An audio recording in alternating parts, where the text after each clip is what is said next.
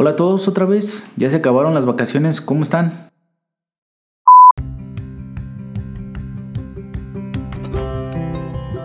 Bueno, pues no hay fecha que no se cumpla y es muy triste este momento en que uno tiene que regresar a la realidad después de unas vacaciones.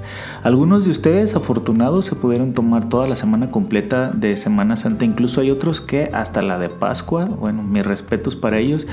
Los godines que trabajamos pues nos dan si acaso jueves y viernes santo y pues ya podemos ahí unirlos con sábados y domingos y pues ya básicamente se nos hace un super mega puentazo, este, cosa que otra gente pues está acostumbrada a dos semanas completas de vacaciones. En mi caso no, yo trabajé jueves y viernes, pero déjeme decir, yo descansé, perdón, jueves y viernes, pero déjeme decirle que esos jueves y viernes pues fueron muy reconfortantes. Eh, lo disfruté, lo disfruté en familia, celebré, me la pasé rico, me di a la tarea de disfrutar y como buen mexicano, y ya ustedes lo sabrán, nosotros disfrutamos y celebramos y pues lo hacemos básicamente comiendo.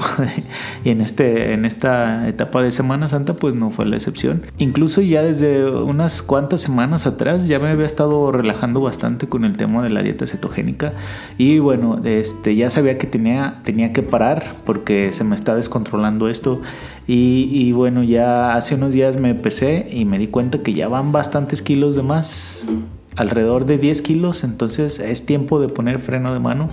Y se me ocurrió hacer un reto de 21 días, el cual lo voy a comenzar justo ya que terminó la Semana Santa. Entre lunes y martes lo voy a comenzar y bueno, había tenido, había tenido la idea de documentar este reto de 21 días ahí con ya sea con videos de YouTube o algunos cuantos shorts para que no sea tan aburrido. Y les voy a estar pasando ahí un poco de la impresión qué es lo que está pasando cómo me está yendo con esto del reto keto de 21 días. Y vamos a ponernos a prueba a ver si realmente bajamos esos 10 kilos en 21 días. Digo no no creo que eh, sea posible. Eh, la primera vez que hice dieta keto sí bajé de alrededor como de 9 kilos, pero bueno, recordando un poco, tenía más de 45 kilos arriba.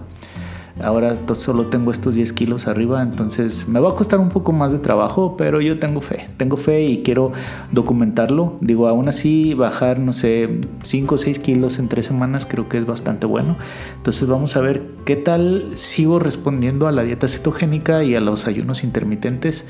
Y bueno, si ustedes quieren ver todo este, este reto de 21 días, pues les invito que aparte de ir a mi blog jesurrosas.com.mx, que ya se los he repetido en este, en este podcast, pues también los invito que vayan al blog del tema cetogénico que es ladietaketo.com.mx. Ahí también pueden, voy a, estar voy a estarles documentando y pueden ver toda esta información sobre el reto keto de 21 días. A ver qué tal me va. ¿Ustedes qué creen? ¿Lo puedo lograr o no lo puedo lograr? Bueno, pues si se quieren enterar, vayan a cualquiera de estos dos blogs o al canal de YouTube y ahí les estaré poniendo toda la información. Gracias por escuchar este podcast. Cuídense. Adiós.